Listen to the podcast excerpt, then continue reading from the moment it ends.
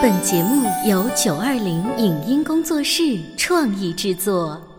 潮爸辣妈节目版权归合肥市广播电视台所有，任何未经允许的传播行为均属违规。欢迎与九二零影音工作室沟通合作事宜，电话零五五幺六三五零九三五六。走在大街上，我希望听见别人叫我小姐姐、小姐姐、小姐姐，而不是啊阿姨。但我最爱的称呼是妈妈。走在大街上，我希望听见别人叫我欧巴，而不是大叔、大叔。但我最喜欢的称呼是爸爸。我是辣妈，不是老干妈。我是潮爸，不是太阳能浴霸。八零后时尚育儿广播脱口秀，潮爸辣妈。本节目嘉宾观点不代表本台立场，特此声明。春天，处处鸟语花香。在赏完樱花、牡丹之后，观鸟也是春天里的一项很棒的活动。观鸟是怎样流行起来的？带孩子去野外观鸟有什么好处？选择几倍的望远镜最好？为什么说观鸟是对孩子毅力的锻炼？欢迎收听八零后时尚育儿广播脱口秀《潮爸辣妈》，本期话题：观鸟，让孩子在等待中收获成长。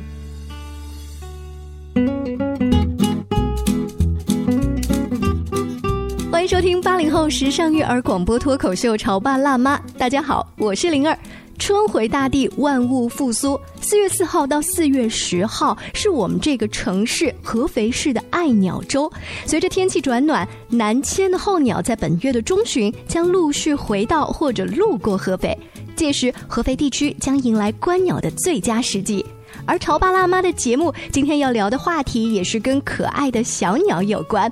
通过观鸟，我们不仅可以放松身心，也会在这个过程中培养孩子的耐心和观察力，激发小朋友的探索欲，呵护孩子对世界的好奇心，并在这个过程中更加了解我们身边的大自然和生活环境。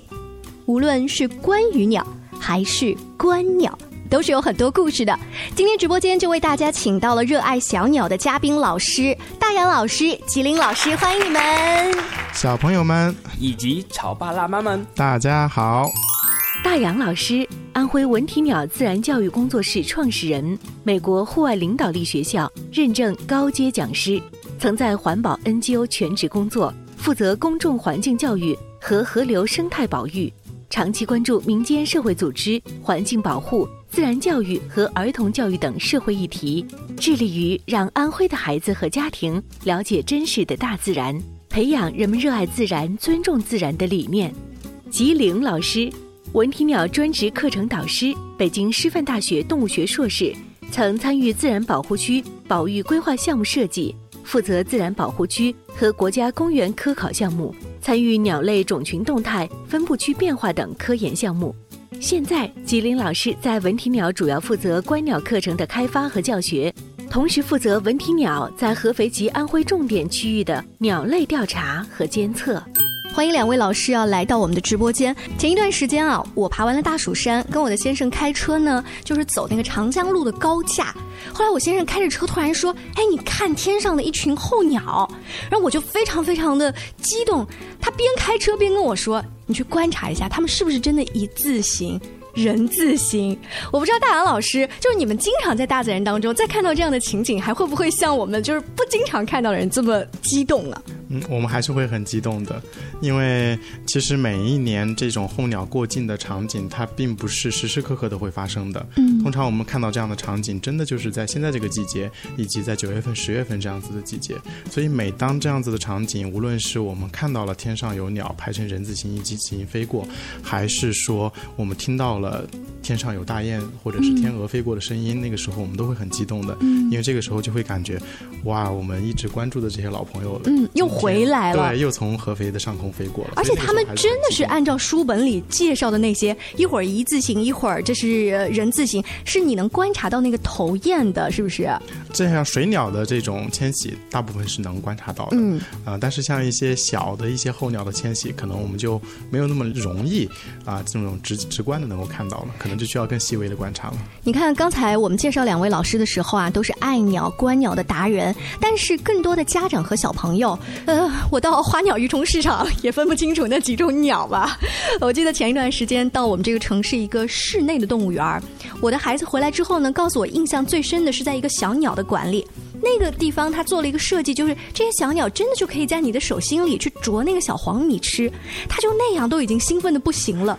所以我不知道他如果真的到大自然当中去观鸟是一种什么样的场景，而且他不知道观鸟具体是一个什么样的过程。比如吉林老师来给我们介绍一下吧，就是我怎么样才算观鸟？好的。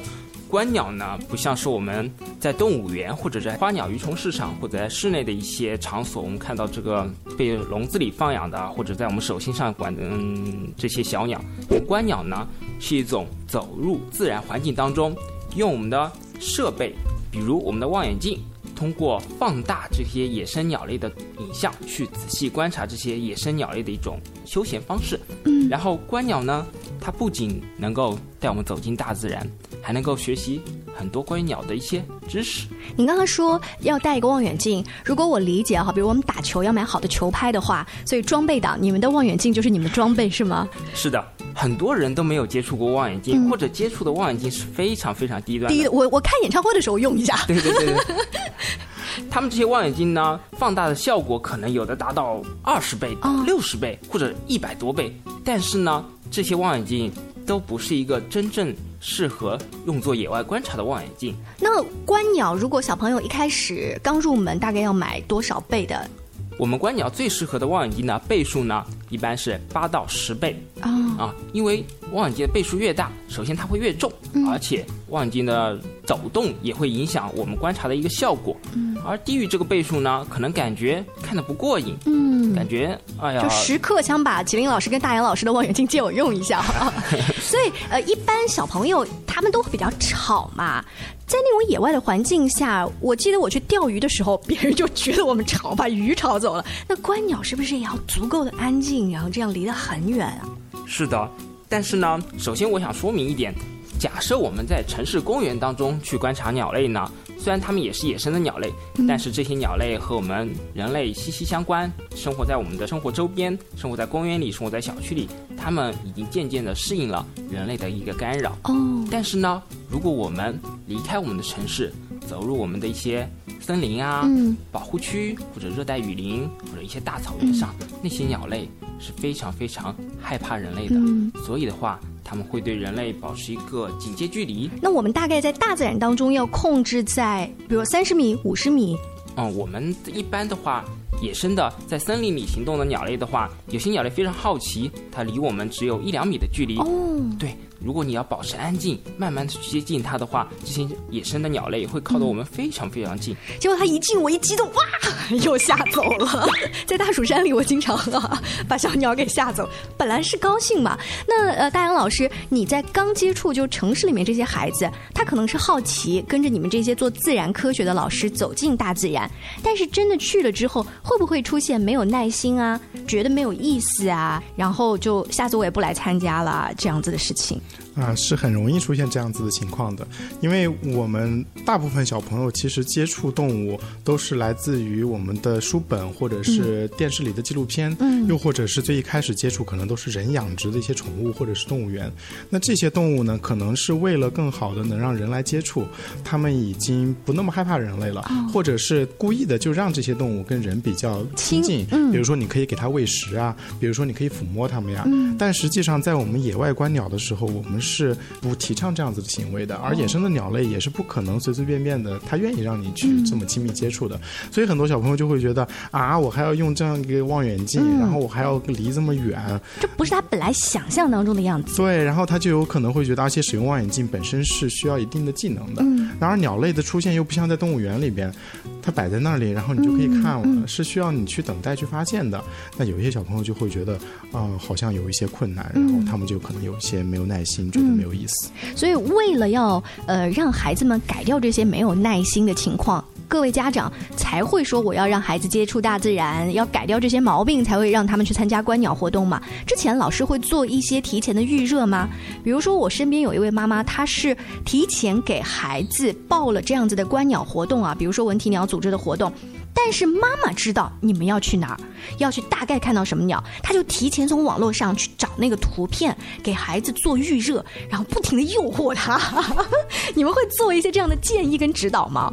对于刚入门的孩子，吉林老师是为了让一些孩子不知道观鸟是什么，或者对鸟类的兴趣没有那么大，其实吉林老师也是准备了很多道具，哦可以请吉林老师来介绍一下。是的，首先呢，我们对一些小朋友，他们不知道观鸟是什么，可能他们大多数接触的鸟类就是一些图片，这种感官上的刺激可能不够。所以的话，我们第一堂观鸟体验课的话，一般都不会让他们提前准备任何东西，哦。只要带着他们的好奇心，嗯。走入我们的课堂，我们会带一些骨骼标本，还有一个一些羽毛，让他们直观的感受到鸟类的身体上的一些结构。嗯，之后的话，然后当他们拿起望远镜，然后再仔细观察鸟的话，那个感受和图片是完全不一样的。你的小学员当中有呃，就是先认羽毛，认出了是乌鸦的，还是百灵鸟的，还是什么的？嗯他是然后再观察到吗？嗯，不是的，我们大多数首先让孩子们知道羽毛是一个什么样的东西。嗯，我们首先会让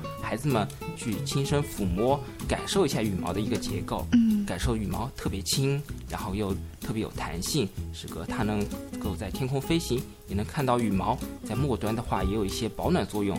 很多羽毛都是制成我们的羽绒服。用羽毛这样的道具是引导刚入门的小学员。那对于已经是初级的观鸟者或者是高级的观鸟者的那些大孩子，你们是不是会布置一些高难度的作业？比如说让他们去写那种观察报告，有点像是国外的孩子的自然作业一样。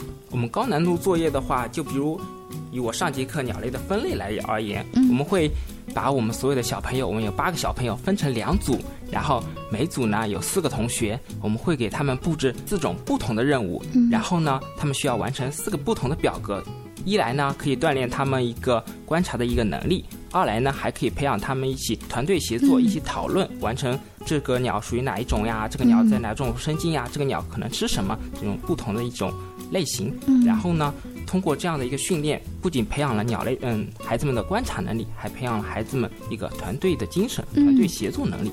大杨老师，就刚刚吉林老师讲的那一种作业，孩子们完成起来难度怎么样？或者你能给他只是鼓励分，打个九十分或一百分，还是真的做的不错？其实面对不同的孩子，还是有一些不同的。嗯，那有一些孩子其实本身跟他们平时这方面的一些能力也有关系。如果他们平时就是擅长于做一些记录观察的话，嗯在这个过程当中可能表现的会比较突出。嗯那有一些可能平时在一些就是专注于自己的一些生活或者是一些学习当中，平时协作就比较弱的话，可能这个过程当中会受到一些困难。至少自己在进步哈。对对对，但是在我们这个过程当中，他是在做他自己感兴趣的事情。嗯通过感兴趣的事情，我们这样子再去开发一些这样子的能力，他其实是能够在这个过程当中更主动的去进步、去学习的。是，今天在直播间呢，我们请到了吉林老师和大洋老师两位来自文体鸟的专业的自然方面的教练或者是老师啊，给我们的家长还有小朋友介绍观鸟这件事情到底有多少乐趣，对我们的成长有一些什么样的帮助。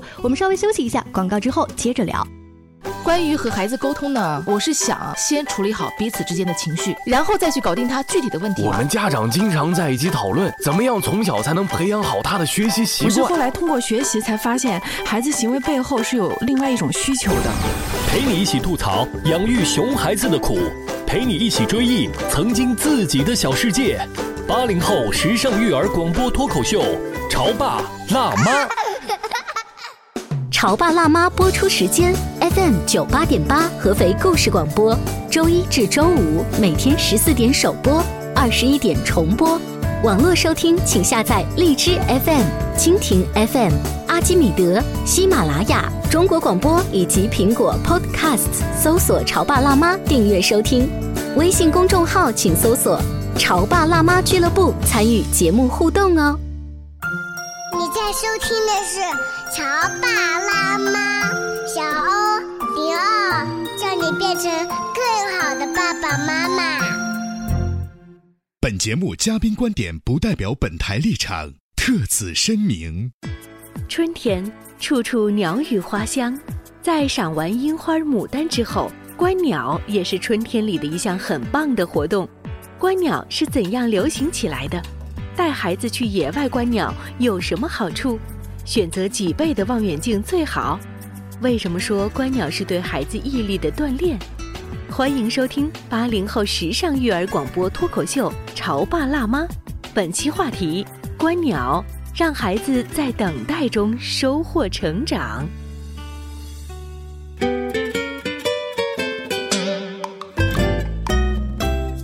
后，欢迎您继续锁定《潮爸辣妈》。今天灵儿在直播间呢，为大家请来了热爱小鸟、热爱自然的一些老师们，他们是来自文体鸟的大杨老师和吉林老师。大杨老师的这个“杨”其实就是。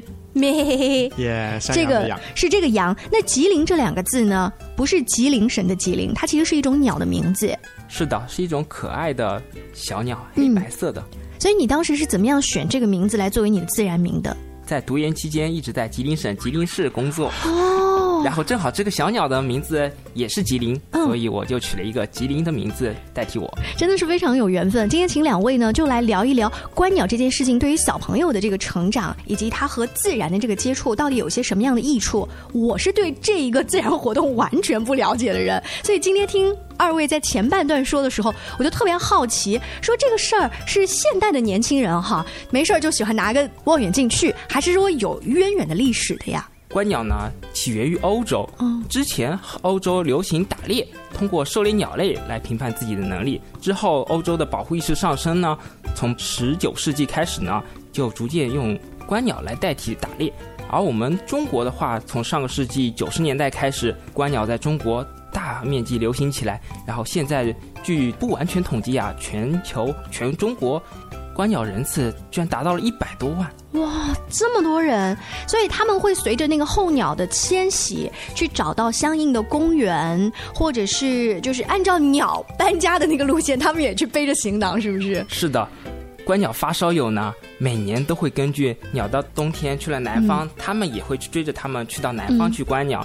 而有的鸟回到北方呢，它们也不辞不远万里，历尽千山万水来到北方，但是又不能跟动物亲密接触，这真的是一种若即若离的爱啊！是的，大杨老师跟吉林老师说到这个观鸟的活动啊，如果你是一位职业的自然人，就你的工作，比如像二位这样，或者说已经自由工作者啊，退休了，你有大把的时间。可是文体鸟面对的是大部分的学生和他们的家长，你们的课程要怎么结合他们的这种呃作息时间，又要？让他们接触大自然呢？啊，首先。大自然本身对于孩子来说就是充满好奇的，他们本身对这个就兴趣特别广泛，那他是一定愿意接触大自然的，这是首先是第一点。那其次，鸟类作为我们呃在自然界当中，其实现在离人类比较近的一种生物当中，已经属于很高等，而且又观赏性又比较强的，所以其实我们选择鸟类也是有很重要的原因的。那我们通常对于不懂得观鸟的一些呃学生呢，我们其实会开设不同的课程。嗯，那最开始我们可能最简单的入门的。呃，其实是一些我们的公开课。那我们的公开课可能会选择一些大家可能会非常感兴趣，又或者是自己在书本上很好奇的一些东西。那我们把它选定为我们的主题，在室内做一些讲座以及一些互动的游戏，让孩子们更加了解。比如说现在已经开设的公开课有专门讲猫头鹰的，哇，因为小朋友就是看了《哈利波特》呀，对，觉得猫头鹰是一种特别神秘的物种。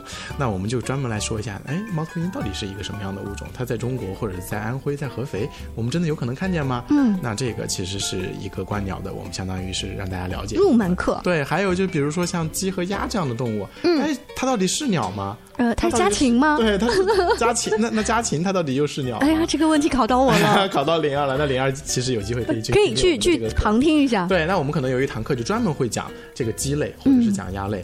那这个其实是跟我们的生活紧密相连的。那你可能会看到野外的，哇，原来还有这么多种漂亮的鸡，这么多种漂亮的鸭。它们甚至鸭是可以飞的。嗯。那甚至鸡呢，其实也有很多生活在森林里面的。所以这个其实也是比较容易让大家感兴趣的公开课。那通过这样的公开课，大家可能就会。会知道，原来鸟类并不是日常想象的那个样子。实际上，野外的鸟类是非常丰富，而且它就在我们身边的。嗯，那紧接着我们其实会有一些课程，就是我们的单次体验课。体验课就已经在户外了。那在户外的时候，可能我们就会让大家知道到底什么样的动物是鸟，鸟类为什么会飞行，可能就涉及到吉林老师之前讲的鸟类的身体结构啊，鸟类的这个羽毛啊，就稍微专业一些了。这样专业一些，尤其最重要的是让小朋友们知道望远镜我们该如何使用。比如你讲的这一个课，大概适合几岁的孩子开始？呃，我们通常这样子课程是七岁以上的孩子。哦，对，因为望远镜本身的使用，它是需要一定的能力的。孩子太小了，在使用这个设备方面，他可能会遇见一些困难。嗯，七岁也就是一年级左右的孩子。对对对。那如果你真的对观鸟更感兴趣了，我们后面还会有进阶课。如果你真的确实觉得自己非常想持续的了解观鸟，那文体鸟其实也有开设系列课。我们的系列课可能连续的六堂课到八堂课，未来可能还会增进到十堂课以上。哎，你说哈，呃，大杨老师，一般啊，如果去报一个什么滑冰，我报一个系列课程，教练会说，我保证你可以独立滑起来。你说，如果我报文体鸟的这种高精尖的六堂课或八堂课，家长会问我能保证我的孩子怎么样？就是有没有一个可以看得见的未来的那个收获是什么？这个收获其实很多时候自然课的难题就在于它有一些东西是不可评估的，又或者它评估的标准可能是我们很难去看见的。但实际上，观鸟能够给孩子们带来的好处是非常明显的。我们基本上通过这六堂课下来啊，我们基本上可以保证的就是，孩子们首先对于野生的鸟类。在我们的生活周边，他自己是有一定的了解，他会能够区分野生鸟类和我们的观赏或者动物园的这些不同，这是首先是第一点。那其次呢，他其实家长可能会发现非常非常大的变化，就是当孩子跟你走进公园或者是家里小区的时候，孩子有可能就会指着你一个飞过的一个鸟，孩子就有可能会说：“妈妈，刚才飞过去了一只什么鸟？”呃，我 我我都没注意有一只鸟飞过去，对，感觉就是自己特别特别在这个方面的文化不及小朋友了。嗯，对，因为。可能平时我们觉得我们生活中的鸟类两三种，嗯，但有可能学完这堂课之后，妈妈发现小朋友在小区里边发现了十几种鸟啊，真的是这么多啊！现在想想，真的，我每次到电台楼下的天湖散步，能认识一只灰喜鹊，就已经兴奋的不行了。我身边还有一个朋友，他喜欢带自己的孩子，不管是观鸟也好，或者是徒步也好，他告诉我说，这跟报旅行团的旅游有一个最大的不一样，就是你是充满了 X Y Z 的。你不知道会有些什么样的惊喜或者是困难。那我再拿观鸟举例子话，呃，就像吉林老师在上半段说，你不知道你会看到什么鸟，万一你那天运气不好，你有可能看不到它，充满了失望。但是你会跟孩子怎么来平复这种心情，都是有可能的。观鸟的话，它讲究一种机遇。嗯，我们通常我们会把观鸟看到东西啊，我们如果看到非常非常罕见的鸟类的话，我们就会说鸟品很好。鸟品。就和我们人品不好一样，它也是讲究运气性的。但是我们每一次观察呢，都能从这些我们常见的一些野生鸟类当中收获一些新的方面。比如它在不同季节呀，它的行为，它吃什么东西啊，都会改变。所以每次观鸟，你都会有一个新的收获。嗯，而且嗯，野外到处都是鲜花呀、树呀，或者是小鸟，但是你以前觉得它。它就是存在，它自然而然。但是当你学会了观鸟，再去观察的时候，你会发现那是细微的变化，就是对自然不是这两个字的理解，它开始变得有细节了，对不对？是这样子的，而且其实。当你学会了观鸟之后，你会更加的发现，通过鸟儿入手，你会发现它和周围的其他的大自然的，无论是植物也好，虫子也好，可能这些东西都是相关联的。嗯，你会发现，哎，鸟儿为什么这个时候会在这一棵树上停留？啊，鸟儿为什么在这个时候它会叫的这么开心？它是一个自然课的启蒙在前面。对，其实鸟儿是一个，相当于是我们打开了一扇门。那通过这扇门，我们真正的走入了大自然，了解到我们身边的大自然，它到底是个什么样子。你们的小学员当中有因为了解这个小鸟的故事变得特别多之后，在学校成为小明星的吗？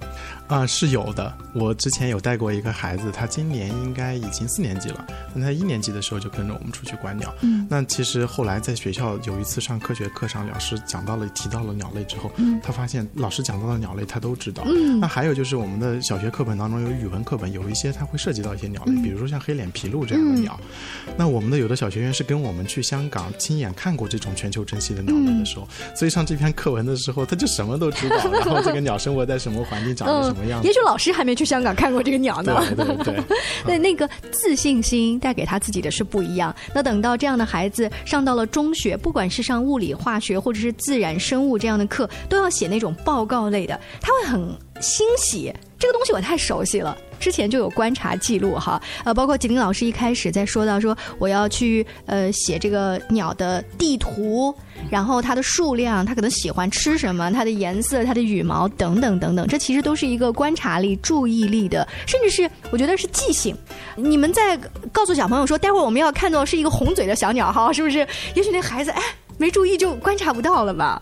嗯，是的，我们有些孩子们呢，他们在观察力和专注度上面，之前在我们参加课程的时候并不是特别好，但是通过对观鸟呢，可以培养他们对事物、对外界一些环境的一个观察力，还能够加深他们在对外界事物啊、对一些专注的事物的一个专注能力。而且我在我们的观鸟课上啊，不仅可以学到一些这个鸟是什么，有什么什么鸟啊，我们在我们身边当中对这种自然知识，它更重要的呢，还能锻炼孩子的好奇心和想象能力。通过我们的对观鸟的一个记录啊，任何对科学的一个探索，还有对自然的一些发现的话，它都是源于我们的观察和记录的。嗯，呃，所以的话，我们观鸟课的话，最终目的肯定是要培养孩子们一种严谨的。科学的逻辑思维，培养孩子严谨的科学逻辑思维，听起来是比较功利的，就是为了孩子以后呃，也许上学、考试等等。但是如果说一个爸爸妈妈他本身是热爱自然、热爱环境的，就好像我曾经听过一条公益广告，是说候鸟迁徙的时候，我们不要去打猎，然后让候鸟回家。我们不仅仅是因为这个物种它所剩不多了，是因为我们为了维护这个自然它很薄弱的一个生态链，就是当你是为了这个大的概念、这个大爱去告诉你的孩子你要去爱护自然的时候，他可能去学习的那份情怀是不太一样的。包括你看，我们去比如看球赛，我会有一个足球明星的偶像，但是也许你去观鸟，你会有一个自然界或者说环境保护者这样子的一个偶像，在你们的小学员当中。其实我们的老师，比如说吉林老师，现在已经成为我们很多小学员的偶像了。嗯，啊、那当然我们自己也会有一些偶像。其实，在鸟类生物学当中呢，自然保护者当中的一些科学家，其实也是我们作为老师，我们自身的一个偶像。那其实，在说到这个跟自然界相关的时候，我觉得观鸟特别特别要提的一点，还有就是我们其实在这个过程当中，学会的是谦卑和尊重。嗯，因为就像我们刚才所说，我们不可能让一只鸟停留在一个树枝上，嗯。然后等待着我们去观察。是。我们是否能看见它，其实完全凭借着我和它之间的这种相遇的这样的一种缘分。嗯。当我们知道所有的自然界的东西不是说我人为就能够控制的时候，这个时候我们自然而然，哪怕它是再小的一只鸟，嗯。我能够看见它，我也是幸运的，嗯。我也是非常感谢它能够出现在我面前，让我能够欣赏的。